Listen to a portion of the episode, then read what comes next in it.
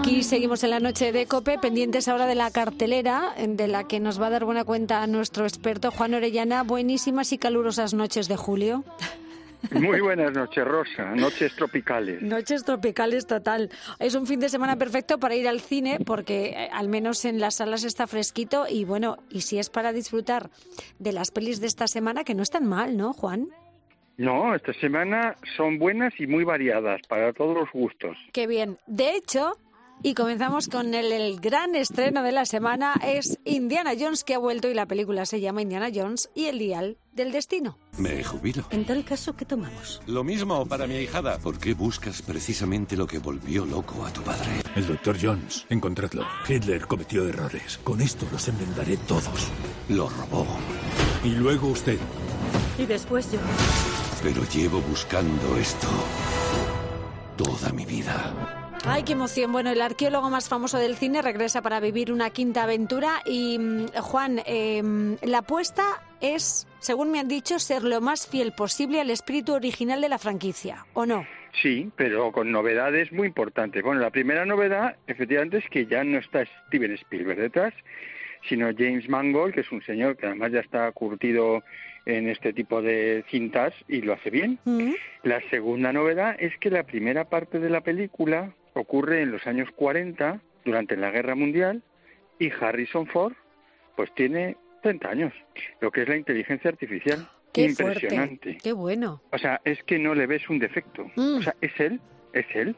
Y luego ya la segunda parte de la película ocurre ya en los años 60 y aparece Harrison Ford con la edad que tiene actualmente. Y luego, bueno, pues la trama empieza en, en la Guerra Mundial con los nazis que ya sabes que se llevaban todas las obras de arte que podían y quieren llevarse una pieza que pertenecía a Arquímedes, a este famoso físico griego, y eh, que por lo visto, si se junta con otra parte de ese aparato que está desaparecida, ¿Sí? se puede viajar en el tiempo.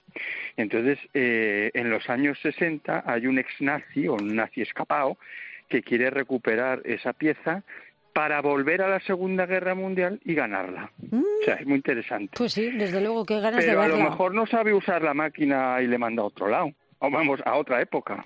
Vale, entonces tienes aventura, eh, tiene homenajes a, a las películas clásicas de Indiana Jones, con las cuevas con bichos y tal, pero es novedosa porque el contexto es distinto, Oye, pero escúchame, pero ¿qué pinta aquí Antonio Banderas? tiene un papelito, Mm. Tiene un papelito pequeño pero importante, dramático, y lo hace muy bien. Bueno, pues aquí tenemos el estreno de Indiana Jones y el Dial del Destino, pero eh, claro, ante este gran estreno pocas películas se han arriesgado a ir a la cartelera. Incluso alguna ha preferido adelantarse porque desde este martes está en los cines La Paradoja de Antares. La universidad nos ha quitado la mitad de los aparatos. Estamos bajo mínimos. Me voy antes de que nos echen. Creo que el ser humano dedica mucho esfuerzo y dinero a buscar cosas a años luz de nuestro planeta y te diese a escoger entre saber si existen los extraterrestres o curar el cáncer. ¿Qué elegirías? Juan, ¿esto qué es? ¿El cine español se suma a la búsqueda de vida más allá de la Tierra? Bueno, sí, sin duda. Mira, esta película tiene mucho mérito. La dirige Luis Tinoco y realmente delante de la cámara hay una actriz que es una investigadora en un proyecto espacial que consiste en buscar señales inteligentes que vengan del espacio. Sí. Y una noche que está allá de guardia, pues empiezan a llegar unas señales y bueno, pues fenomenal. Pero ¿qué pasa? Que ella tiene a su padre enfermo en el hospital y les llaman, la llaman para decirle que, que le van a sedar, que le quedan horas y que vaya para allá. Y entonces ella qué hace? Abandonar la única prueba que ha habido en la historia de la humanidad físicamente demostrable de que llegan señales inteligentes o irse a cuidar a su padre y que esa prueba se pierda. Oh, o sea, el dilema no es ninguna tontería. Ya, ya, ya, ya. ¿Y está Eh, bien resuelto, Juan? Está, está bien resuelto. Bueno. Es muy interesante. Es un guion muy inteligente, está muy bien creada la intriga. Muy bien. Eh, oye, te lo pasas fenomenal. Y es Ajá. una película hecha con dos o tres duros. Bueno, pues esta película se llama La paradoja de Antares y atrapada en el sistema de inmigración irlandés durante años es lo que nos cuentan en la película Aisha. Por lo tanto, cree que su vida estaría en peligro si volviera a Nigeria. Sí, no tengo a dónde ir. Espere fuera, por favor. ¿Yo? Vamos, no se han presentado ante la Oficina Nacional de Inmigración de la Garza. ¡Eh, eh, eh! Ya está, ya está. No puede echarme de aquí. Aquí tengo mi trabajo y también a mi abogado. Lo siento.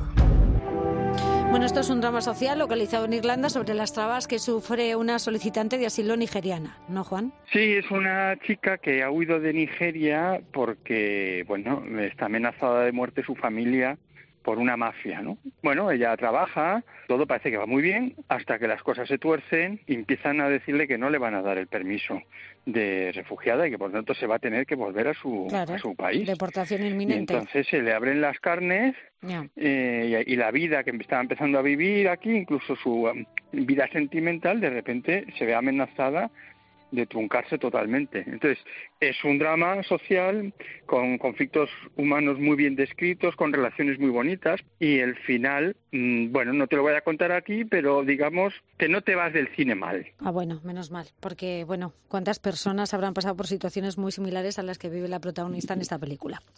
Bueno, pues... Efectivamente, eh, muchas. Muchas. Oye, este cine de aventuras, cine de ciencia ficción, drama social, tenemos de todo. Sí, pues vamos a ver qué notas le ponemos, porque tenemos buenas pelis Uh. esta semana, Juan. Venga, vamos allá. Vamos con Indiana Jones. Pues mira, le voy a poner un 8 para que la gente se anime a salir. Que sí, que sí, hay que ir a verla. cine. La paradoja de Antares, que le ponemos, Juan? Un 7,5, 7,5 y Aisa pues nos volvemos a subir al 8. al 8. Perfecto. Grandes películas para esta semana para refrescarnos en las salas de cine. Así que, querido Juan Orellana, gracias por tus recomendaciones. Y tú y yo nos vemos, ¿dónde, Juan? En el cine. Adiós, Juan. Hasta la semana que viene.